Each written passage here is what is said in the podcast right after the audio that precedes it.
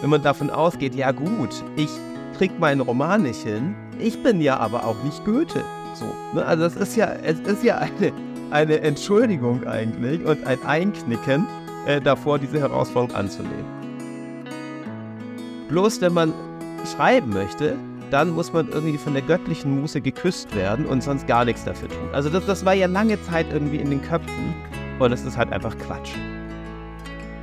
Was motiviert mich? Was packt mich wirklich? Und da anzusetzen und nicht so sehr immer nach außen zu gucken.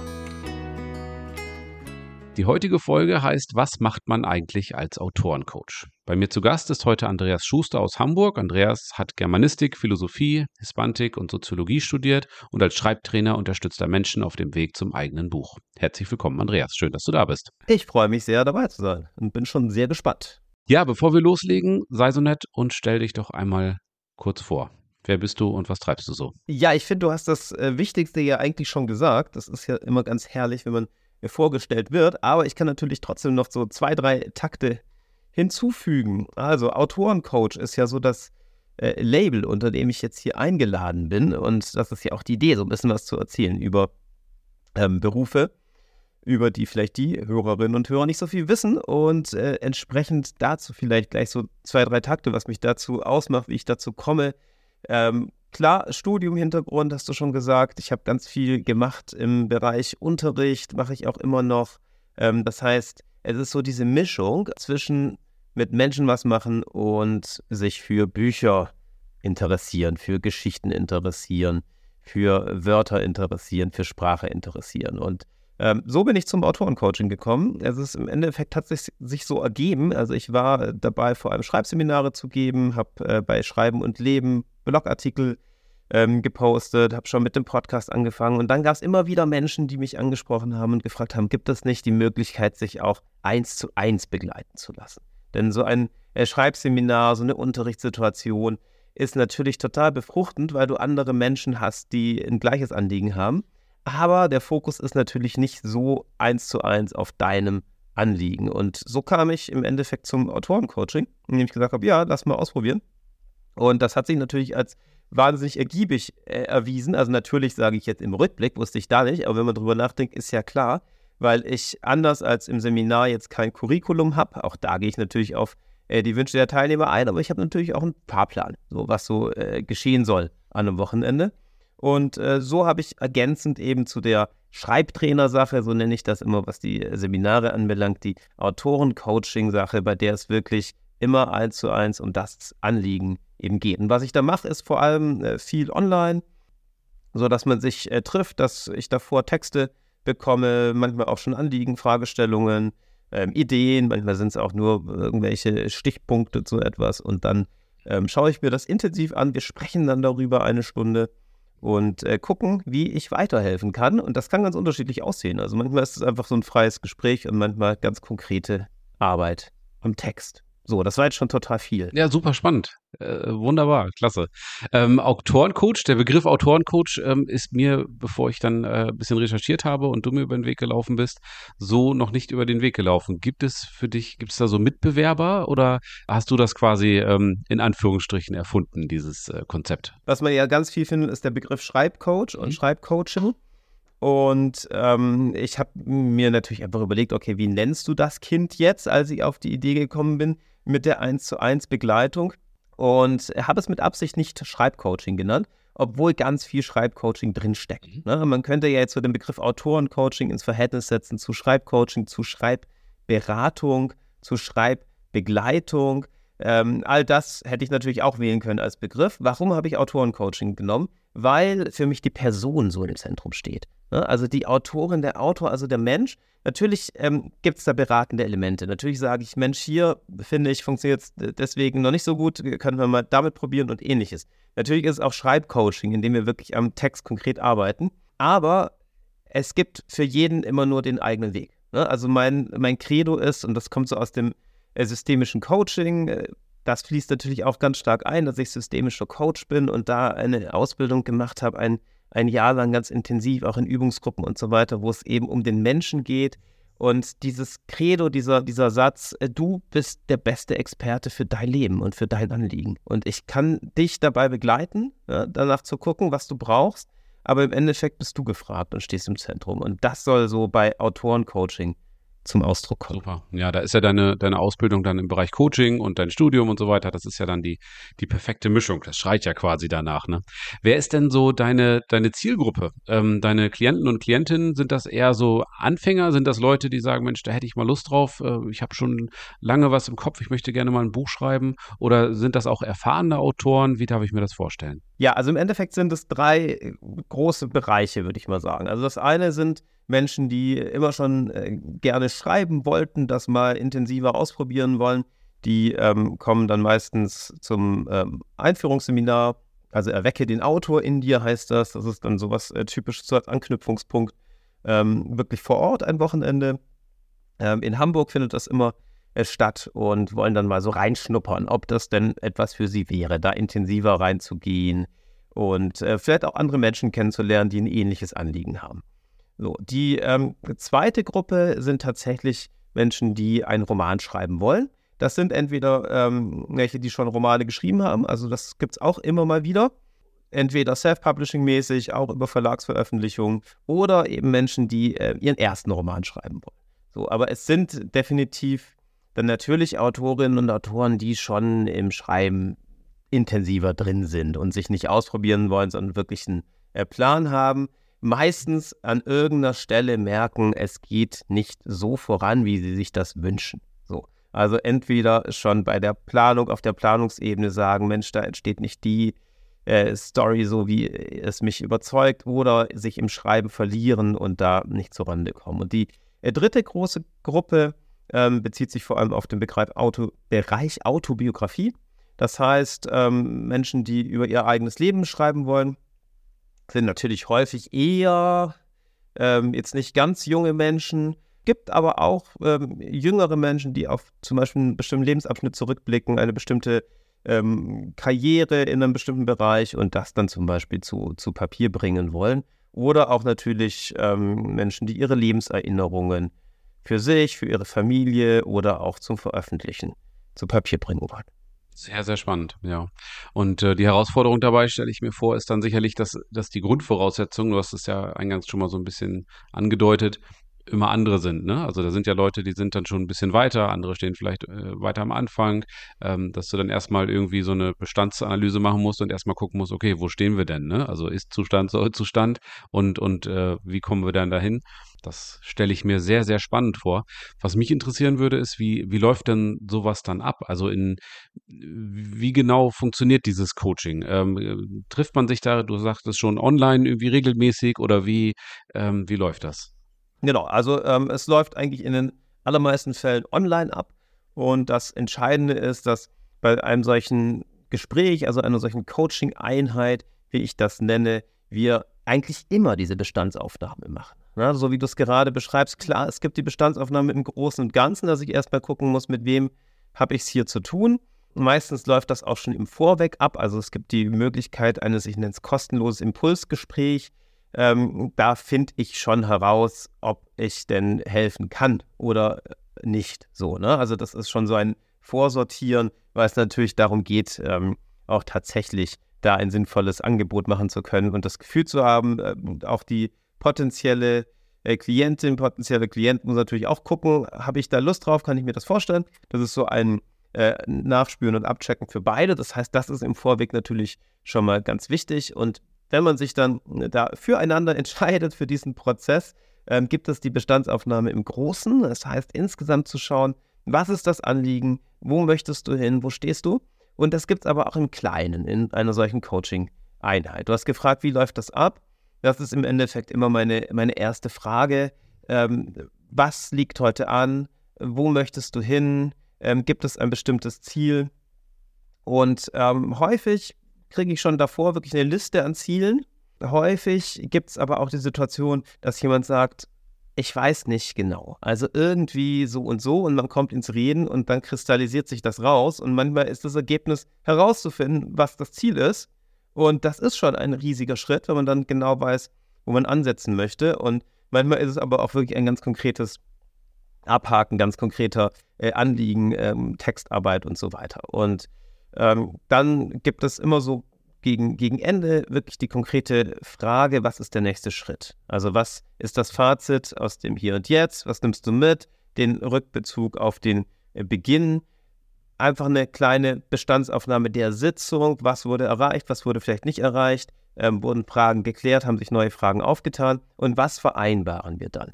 Das ist für mich ganz wichtig, so eine Verbindlichkeit reinzubringen. Das ist das ein wichtiger Aspekt, weshalb viele sich auch für dieses Coaching entscheiden, eben nicht mehr der Einzelkämpfer zu sein. Also ein Gegenüber zu haben, von dem man eine Rückmeldung bekommt, von dem man Feedback bekommt und Anregungen bekommt, ganz konkrete nächste Schritte, äh, was als nächstes getan werden muss. Das gebe ich nicht vor. Ne? Also es ist jetzt nicht so zu verstehen, so, okay, deine Hausaufgaben für heute sind so und so, so ist es nicht sondern es ist natürlich ein, ja. ein gemeinsames Entwickeln. Es ergibt sich wirklich aus dem Gespräch und es ist meistens wirklich äh, zwanghaft, ne? dass, dass das klar ist, okay, mir ist jetzt klar geworden, ich muss als nächstes mich in diese Figur nochmal reinschreiben, ne? um, um so ein Beispiel zu nennen. Oder ich muss als nächstes dieses Kapitel erstmal überarbeiten, so geht es nicht. Oder ich muss mich jetzt entscheiden, schreibe ich aus der Ich-Perspektive oder schreibe ich aus der Er-Perspektive, ne? um, um so beim, beim äh, Schreiben zu bleiben. Und äh, dann gibt es im Nachklang häufig eine E-Mail von mir mit wichtigsten Punkten.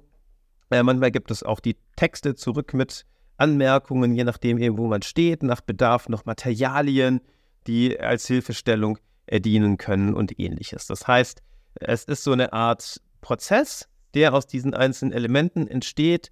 Ähm, du hast gefragt, regelmäßig.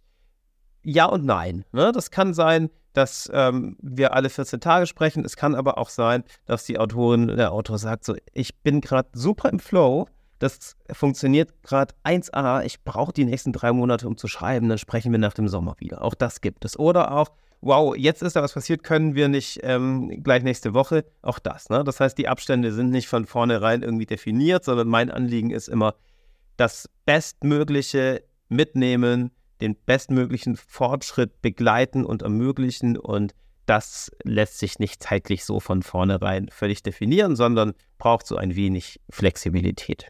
Also sehr individuell das Ganze und dann auf deinen Kunden, auf deine Kundin angepasst. Das klingt doch sehr gut. Ja, und ich, ich kenne es selbst von mir aus dem, aus dem Sportbereich. Wenn ich da einen eigenen Coach habe, dann habe ich auch jemanden, dem gegenüber ich mich rechtfertigen muss, aber im positiven Sinne. Rechtfertigen ist immer so negativ behaftet. Aber für mich selbst, wenn ich dann meinem Coach sagen muss, okay, äh, Montag und Dienstag ähm, war ich leider nicht beim Sport, dann ist das in Ordnung, aber dann muss ich erstmal auch äh, erklären, warum das denn so war. Wenn ich dann einfach, wenn die, wenn die Erklärung dann ist, ich hatte keinen Bock, dann ist das nicht optimal. Ähm, und ich denke, gerade beim Schreiben, das weiß ich nicht, da kannst du vielleicht noch was zu sagen, sind Motivation und Selbstdisziplin äh, zwei ganz, ganz große Faktoren, weil so ein Buch zu schreiben ist ja, ich, also ich habe jetzt noch keins geschrieben, wer weiß, aber das ist ja ein, ein, sehr, sehr langes Projekt. Das schreibt man ja nicht so an einem äh, Mittwochabend weg. Ähm, und dementsprechend kann ich mir gut vorstellen, Motivation, Selbstdisziplin und so ein bisschen jemand, der einen zieht und schiebt, ähm, ist da schon viel wert, oder? Das sind große Themen. Ich könnte da jetzt stundenlang drüber reden, glaube ich. Das ist gar nicht so einfach, sich da zu sortieren.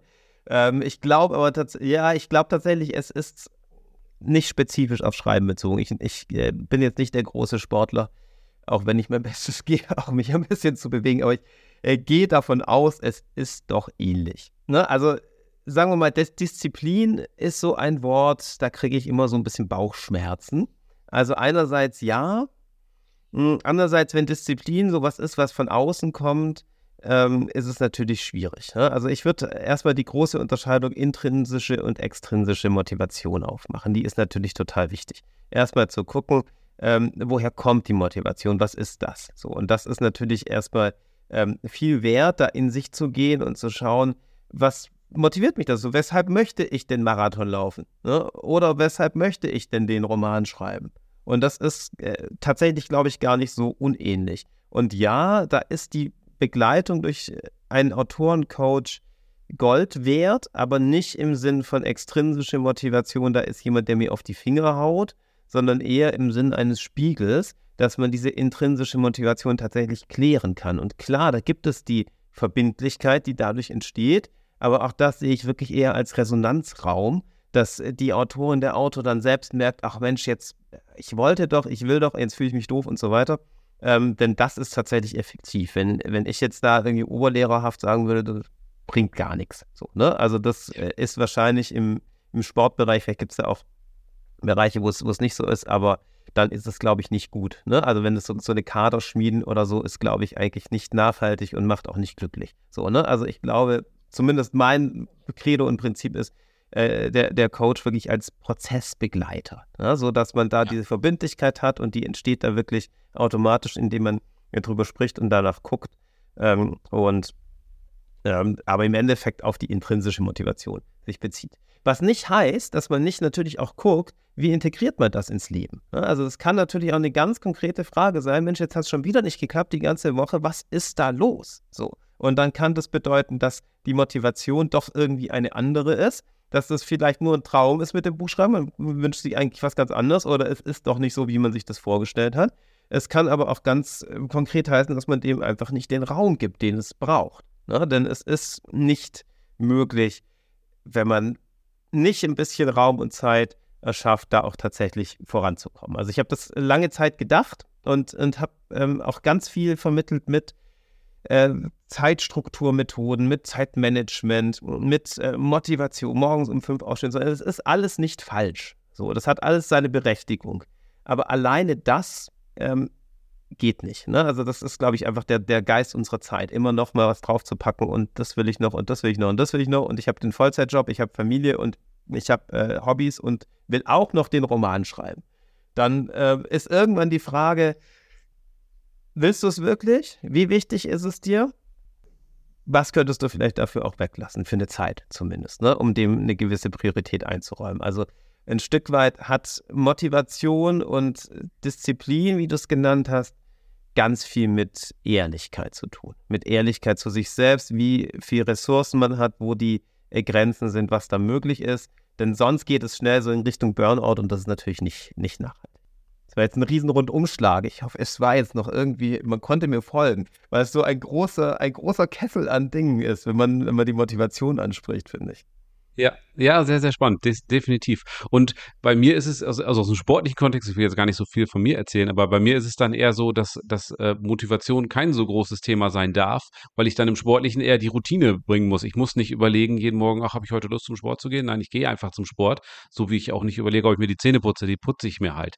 Beim Schreiben kann ich mir gut vorstellen, das ist ja ein kreativer Prozess, den man dann sicherlich auch unbedingt erzwingen kann. Und wahrscheinlich ist es dann auch eher äh, Nachteil, wenn man sagt, so, jetzt schreibe ich, ich muss jetzt kreativ sein, so, ich habe jetzt gute Laune, ich bin jetzt im Flow, ähm, stelle ich mir schwer vor. Ne? Also ich denke, damit erzeugt man dann eher so, so Schreibblockaden und diese, diese großen Wörter, die es da gibt. Äh, ja, wie, wie geht man mit sowas um? Gibt es das wirklich? Also ich, wie gesagt, ich bin kein oh, Autor, aber oh. Schreibblockaden, so dass einem die Kreativität irgendwo abhanden gekommen ist. Ähm, was macht man dann? Ja, also ich, ich kann dir zustimmen und widersprechen zugleich. Ich probiere das mal kurz aufzuschlüsseln. Also ja, man kann keine Kreativität erzwingen. Hast du vollkommen recht. Und es hat auch überhaupt keinen Sinn, wenn ich mich jetzt hinsetze und sage, okay, ähm, jetzt muss die absolut spannendste Kampfszene ever auf Papier. So. Oder ein total witziger Dialog muss jetzt entstehen. So. Ähm, vergiss es. So. Das ja. hat, hat keinen Sinn. Ähm, und gleichzeitig muss ich dir widersprechen. Ja, natürlich äh, kann man sich dazu zwingen, klingt schon so schlimm, ne? Sagen wir dazu verpflichten, ne? eine Routine eingehen, genauso wie beim Sport, äh, zu schreiben. So, definitiv. Ne? Ähm, es ist bloß wichtig, sich nicht zu sagen, okay, da muss jetzt was Gutes bei rumkommen. Ne? Also ich würde diese, ich würde diese Unterscheidung da wirklich gar nicht so aufmachen, denn es ist ja lange Zeit merkwürdigerweise so gewesen, dass allen bewusst ist, ähm, wenn man bildender Künstler werden möchte, muss man malen lernen. Wenn man Profimusiker werden möchte, muss man äh, Klavier spielen lernen. Bloß wenn man schreiben möchte, dann muss man irgendwie von der göttlichen Muse geküsst werden und sonst gar nichts dafür tut. Also das, das war ja lange Zeit irgendwie in den Köpfen und es ist halt einfach Quatsch. So. Ne? Also man kann sogar sagen, also Andreas Meyer hat so eine, so eine Poetikvorlesung ähm, geschrieben, habe ich vor kurzem nochmal reingelesen, deswegen kommt es mir jetzt in den Sinn, das fand ich so bestechend. Er hat gesagt, die, die Aussage Goethe und Schiller waren Genies, ist einfach eine Frechheit und eine Geringschätzung ihrer Person. Denn die hatten bestimmt Talent, aber die haben sich jeden Tag an den Schreibtisch gesetzt und haben gearbeitet. So. Und das ist einfach eine Geringschätzung für diese Arbeit und für diese Lebensweise, wenn man davon ausgeht, ja gut, ich krieg meinen Roman nicht hin, ich bin ja aber auch nicht Goethe. So. Ne? Also das ist ja, es ist ja eine, eine Entschuldigung eigentlich und ein Einknicken äh, davor, diese Herausforderung anzunehmen. Ja, deswegen, äh, ja, du kannst nicht erzwingen zu sagen, jetzt ähm, schreibe ich den äh, totalen Bestseller, so wie du auch nicht erzwingen kannst zu sagen, heute laufe ich Weltrekord, so. Ne? Ähm, aber was natürlich schon geht, ist zu sagen, ich habe ähm, das Ziel, mich weiterzuentwickeln beim Schreiben, als, als Künstler, als Sportler, wie auch immer. Und das ist mit dieser täglichen Routine verknüpft. So. Genau, gleich eine Einschränkung. Es geht natürlich auch, es gibt natürlich auch den Punkt, dass man doch merkt, jetzt klappt es irgendwie gar nicht, weil jetzt irgendwie das schief läuft. So, dann ist natürlich wichtig, trotzdem einen Schritt zurückzutreten. Kannst du auch gleich sagen, ob das nicht beim Sport auch so ist. Ne? Ich mache es mal einem Sportbeispiel fest, wie ich mir das so vorstelle, wenn man irgendwie merkt, ah, irgendwas mit dem Bewegungsablauf stimmt da nicht, irgendwas läuft da schief, dann ist es nicht sinnvoll, sich jeden Tag zu zwingen, die Stunde weiter zu trainieren, sondern da muss man halt vielleicht mal äh, sich nochmal mit der Theorie beschäftigen oder sich Videoaufnahmen anschauen von dem, was man macht. Und so ist es beim, beim Schreiben natürlich auch. Also wenn man merkt, okay, ich bin jetzt auf Seite 400, ich bin komplett lost, was ich da schreibe, hat überhaupt keinen Sinn, aber ich schreibe immer weiter, denn ich habe mich dazu verpflichtet. Das ist natürlich Quatsch. Also das wäre natürlich ein ja. Punkt, wo man sagen muss, okay, jetzt muss ich mir das nochmal anschauen. Ähm, natürlich schreibe ich, weil ich muss ja und so, aber es ist völliger Unsinn. Da muss man natürlich so auf die Planungsebene gehen. Aber grundsätzlich ähm, Routine, Selbstverpflichtung, ähm, durch diese intrinsische Motivation gespeist, ist da auch total wichtig. Und in dieser Tätigkeit, in ähm, diesem Schreibfluss, wie ich es immer nenne, kommen dann die wirklich guten kreativen Sachen natürlich von alleine und vielleicht auch dann, wenn man es nicht erwartet. Also das lässt sich nicht erzwingen, aber es lässt sich das Feld vorbereiten durch diese Routine, dass überhaupt die Möglichkeit entsteht, dass dann tatsächlich was bei rumkommt, wie man das dann so nennen kann.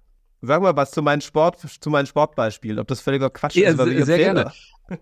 Also es, es, nee, das stimmt schon. Es gibt natürlich auch zum Beispiel, ich komme aus dem Kraftsportbereich, okay. wenn es ah. dann äh, Übungen gibt, die mir entweder überhaupt nicht liegen, zum Beispiel, die ich überhaupt nicht mag, ähm, dann streiche ich die und gucke, ob es da irgendwo eine alternative Übung gibt, die ähnliche Muskelgruppen äh, da irgendwo targetiert sozusagen. Und, und äh, dann passt das wieder. Und was ich mir vorstellen kann beim Schreiben, dass das wie bei vielen anderen kreativen Prozessen äh, ja auch ein Stück weit Handwerk ist. Also Absolut. ich sag mal, wenn die, wenn die Beatles nicht äh, so gut Gitarre spielen könnten beispielsweise, dann können die ja noch so tolle Ideen für irgendwelche super tollen Melodien haben. Die werden ja niemals irgendwo ein, ein, ein Ohr erreichen, weil die gar nicht in der Lage sind, handwerklich das, das umzusetzen und, und äh, zu verarbeiten. Und ich denke mal, wenn ein Autor nicht weiß, wie man so ein, ich weiß nicht, ein Buch strukturiert und solche Geschichten, wie man, wie man das angeht, dann kann der noch so kreativ sein und noch so tolle Ideen haben. Ähm, mit an Sicherheitsgrenzen Wahrscheinlichkeit wird das nichts. Ne? Und nicht nur das, man kommt noch nicht mehr auf die Ideen. Ne? Also wenn, wenn die Beatles nicht so gut Gitarre spielen hätten können und ähm, so viel Melodien im Kopf und so viel Musik gehört und rezipiert und so weiter, dann kommen die Ideen ja gar nicht. Oder die Ideen, die kommen, die sind halt lange nicht so ausgefeilt und so innovativ und, und ähnliches. Und so ist es beim Schreiben natürlich genauso. Wenn man sich nicht damit beschäftigt hat, wie eine Struktur einer Geschichte tatsächlich sein kann, ähm, wenn man eben nicht so viel geschrieben hat, um sich in verschiedene Perspektiven reinzuschreiben, äh, bestimmte Stilmittel zu nutzen und so weiter, hat man gar nicht die Chance, einerseits das umzusetzen, wenn man auf eine Idee kommt, und andererseits überhaupt auf Ideen zu kommen, die tatsächlich fesselnd sind, packend sind, neu sind und ähnliches. Und wie läuft das ab, wenn ich mir, äh, also wahrscheinlich kann man es nicht pauschalisieren, aber vom Grundsatz her, wenn ich jetzt eine, eine gute Idee für einen ähm, spannenden Thriller habe, mhm also ich persönlich stelle mir das jetzt vor, also wir beide sehen uns jetzt, die äh, Zuhörer, Zuhörerinnen können uns natürlich nicht sehen, ist ja, äh, wie es so ist bei einem Podcast. ähm, ich habe ein großes Whiteboard hinter mir. Ähm, würde ich mir dann einen Stift schnappen und würde mal so ganz grob irgendwie äh, die Figuren aufschreiben und so eine Hauptstory und die dann runterbrechen? Oder ähm, gibt es da so eine Patentlösung oder wie? Ich meine, wahrscheinlich jetzt ein abendfüllendes Thema, aber so ein bisschen komprimiert. ja, absolut. Äh, nicht nur abendfüllend, es ist wirklich eigentlich lebensfüllend. Denn man kann man sich ja wirklich ähm, äh, sein ganzes Leben lang mit auseinandersetzen. Ähm, was ist wichtig dabei? Hm, ja, also ich würde sagen, es gibt viele Lösungen, aber es gibt nicht die Patentlösung. Ja, es gibt einen großen Werkzeugkoffer an Dingen, die du tun kannst und die du ausprobieren kannst. Und es wird eben die geben, die für dich funktionieren und die, die für dich nicht funktionieren. Und es wird gemeinerweise auch Dinge geben, die bei dem einen Buch für dich funktionieren und beim anderen äh, wiederum nicht funktionieren. Ich finde erstmal die grobe Unterteilung, also wirklich so ganz, ganz grob, zwischen drei Bereichen wichtig. Und zwar erster Bereich Planungsebene, zweiter Bereich tatsächliches Schreiben, dritter Bereich Überarbeitung. So, und zwar jetzt nicht, nicht streng genommen als Phasen. Also, na klar, denkt man sich, okay, Planung als erstes, dann Schreiben, dann Überarbeitung. Kann man so sehen. Ist auch häufig so. Gleichzeitig sollte man es nicht streng als Phasen sehen, denn es kann natürlich passieren, dass du in der Planungsebene, auf, in dieser Planungsphase auch schon schreiben musst, um überhaupt deinem Projekt tatsächlich näher zu kommen. Also nehmen wir mal dein Beispiel, du hast die Idee für einen Thriller. Was hast du für eine Idee? Mach mal konkret. Oh Gott, ich komme ja hier aus Ostfriesland. Äh, hier gibt es ja diese ganzen Ostfriesen-Morde und so weiter. Okay, eine, eine ähm, Wasserleiche am Strand wird, genau. wird, wird aufgefunden und die Wasserleiche sieht echt irgendwie, irgendwas ist da komisch, ne? Irgendwie komisch zugerichtet oder äh, merkwürdige Wunden am Rücken. Also ich fabuliere jetzt einfach so vor mich hin, so, ne? Okay? Und du stellst dir vor, okay, und das ist eben jemand ganz Spezielles. Ja, zwei, zweite Idee, die dann sich damit verbindet, der diese Wasserleiche entdeckt. So. Das ist irgendwie so ein bestimmter Typ. Jetzt kannst du natürlich überlegen, hm, ist schon deine Ermittlerfigur vielleicht.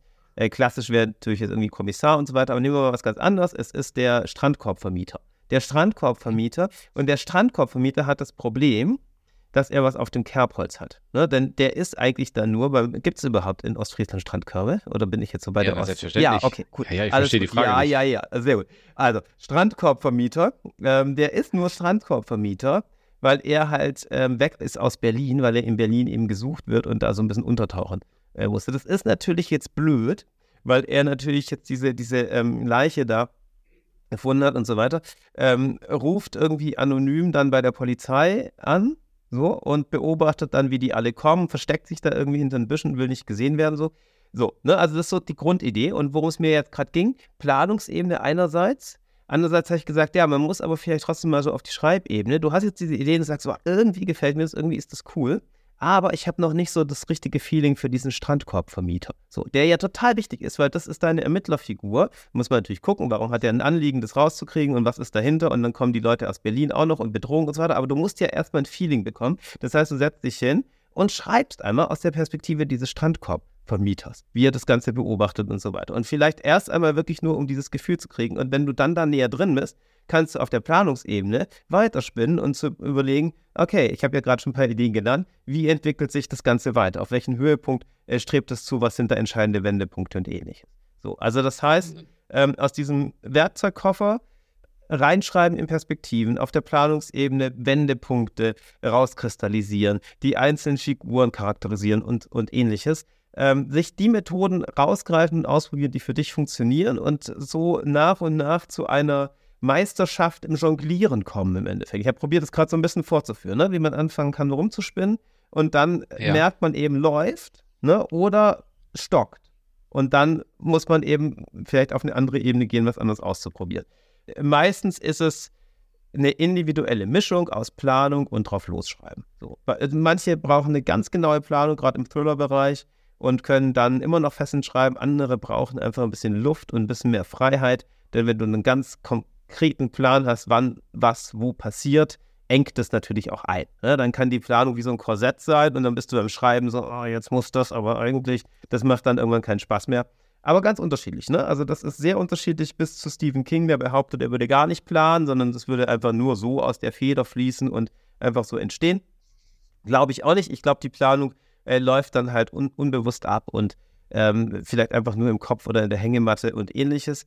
Ähm, auf jeden Fall, diese Unterscheidung ist wichtig. So eine Planungsebene, also die Struktur der Geschichte, dann wirklich dieses drauf losschreiben und dann später dieses, du hast dieses, diesen Brocken an Text, was da entstanden ist und jetzt gehst du wirklich dran, überarbeitest das und schaust es dir streng an.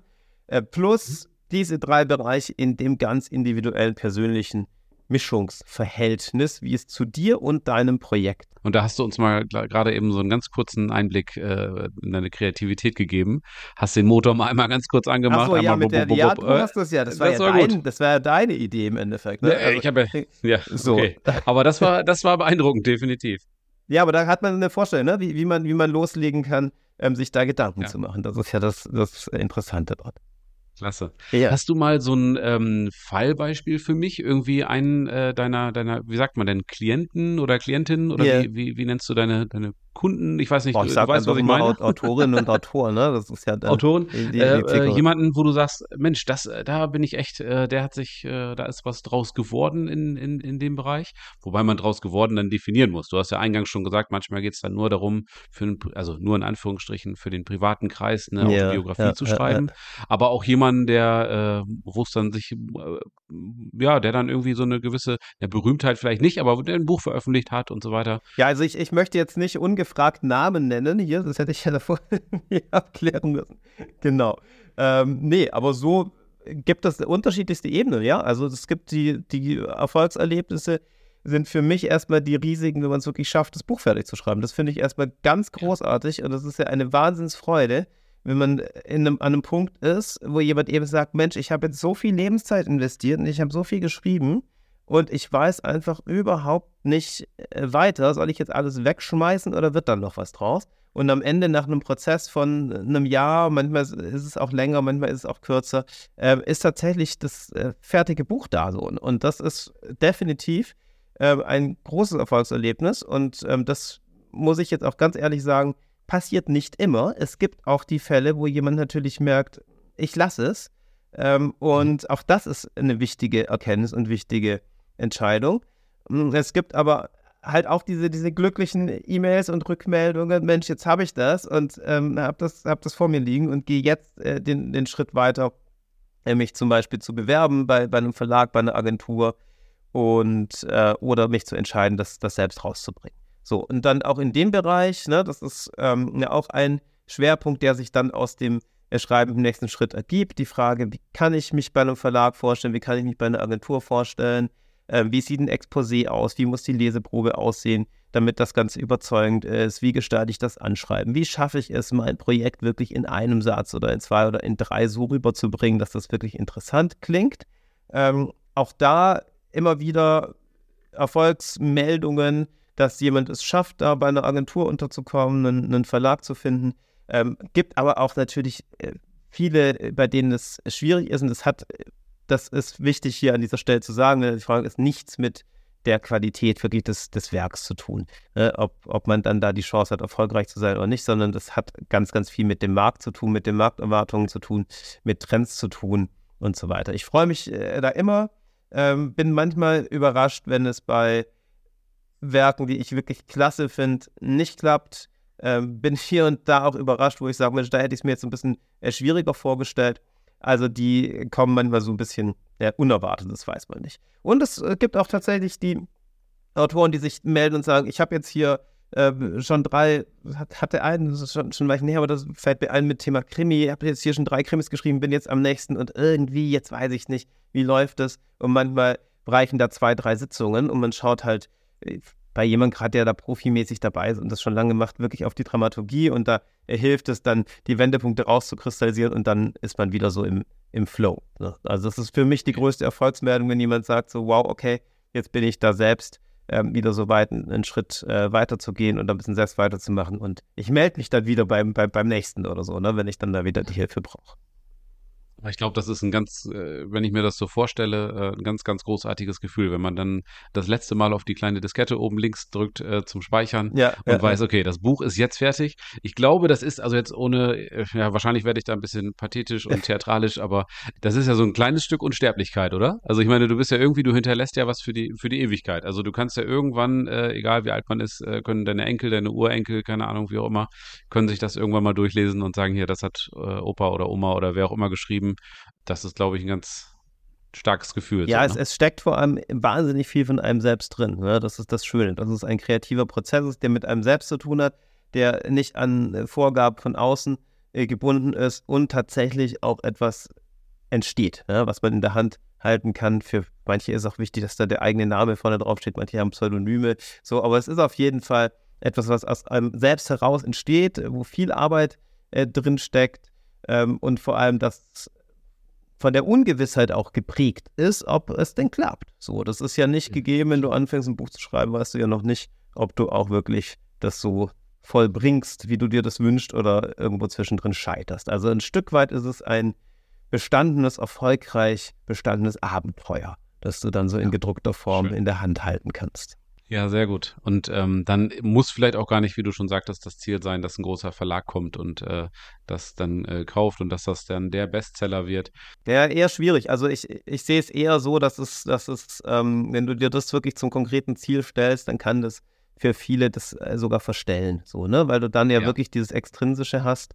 Und das ist, ich würde das auch gar nicht ausschließen, ne? Das ist natürlich möglich. Ich will das auch gar nicht verdammen als eine Möglichkeit. Ähm, die, die Vorstellung, einen großen Bestseller zu schreiben, die möchte ich gar nicht disqualifizieren. Die hat natürlich auch ihren Wert. Sie sollte bloß nicht die eigentliche Motivation sein, denn sonst besteht mhm. die Gefahr, dass sie tatsächlich das Schreiben eher verstellt und man eben nicht mehr bei seiner Geschichte, bei seinen Figuren, bei dem auch was einen selbst prägt und was einen motiviert ist, sondern eben nur noch bei den Markterwartungen. Ne? Und dann eben die, die Überlegung ist, okay, was muss ich schreiben, damit die Leute es mögen. Und da ist der Schritt zum Kitsch nicht mehr weit. Ne? Denn Kitsch ist ja im Endeffekt die Überlegung, okay, wie gefalle ich? Wie mache ich es so, dass es den Leuten gefällt? Und das ist im Endeffekt die Standards erfüllen. Ne? Also den äh, Liebesroman, den es halt schon hunderttausendmal gibt, oder den Thriller, den es schon hunderttausendmal gibt.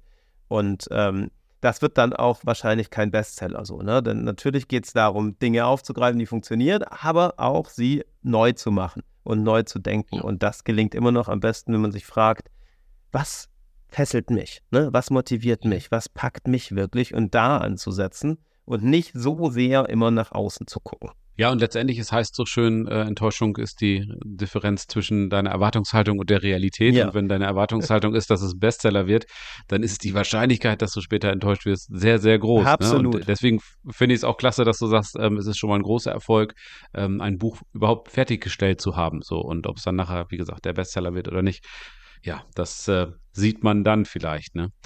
Genau. Gut, ja, sehr, sehr spannend. Andreas, ich wir kommen schon zur letzten Frage. Ich könnte mich jetzt noch den ganzen Tag mit dir darüber unterhalten. Ich merke das schon. Ich finde das super spannend. Yeah. Ähm, aber so langsam kommen wir dann doch zum, zum Schluss. Die Frage, die ich immer an der Stelle stelle, ist, welche Ratschläge würdest du denn jemandem geben oder welchen Ratschlag jemandem geben, der ähm, ja sagt, ich möchte, ich möchte gerne Autor werden. Ich kann mir das vorstellen. Ich habe das Zeug dazu. Was, mhm. was muss ich tun? Ja, also erstmal Stift und Papier bereitlegen und morgen anfangen, äh, falls nicht sogar schon heute.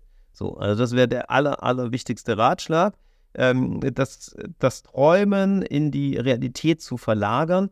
Und jetzt fragt man ja, womit anfangen? Und dann würde ich sagen, ganz egal. So, ne? Also wirklich als allererstes mal täglich sich ein Pensum an Seiten vornehmen.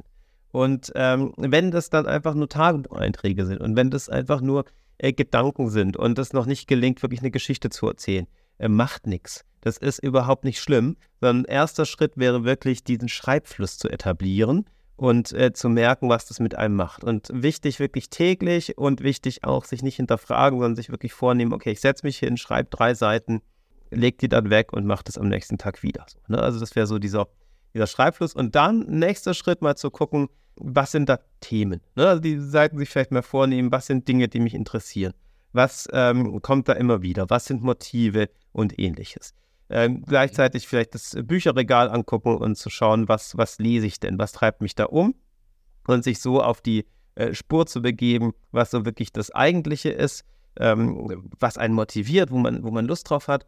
Und wenn man es dann äh, ernst meint und damit äh, beginnt, dann wäre der Schritt, sich eine Begleitung zu suchen, mal ein Schreibseminar zu besuchen, einen äh, Schreibratgeber zu lesen, es mit Schreibautoren-Coaching äh, zu probieren und ähm, wirklich an konkreten Projekten zu arbeiten. So, aber nicht auf dem Sofa sitzen und nur äh, davon träumen, ohne tatsächlich zu schreiben, ne, sondern wirklich dann aus dem Schreibfluss heraus, denn das gibt wirklich Gewissheit und Stärke und Selbstbewusstsein fürs Schreiben. Es gibt so viele, die ähm, dann nur davon reden, aber dann das nicht in die Praxis umsetzen und das wäre wirklich der erste Schritt und auch der, der immer beibehalten werden sollte. Und wenn man dann an dem Punkt ist und feststellt, Mensch, ich, ich komme voran, das macht mir Spaß, mhm. da kommt mhm. was bei rum. Ich sollte mir da nochmal ein bisschen Unterstützung suchen und äh, ich hätte gerne einen Schreibcoach.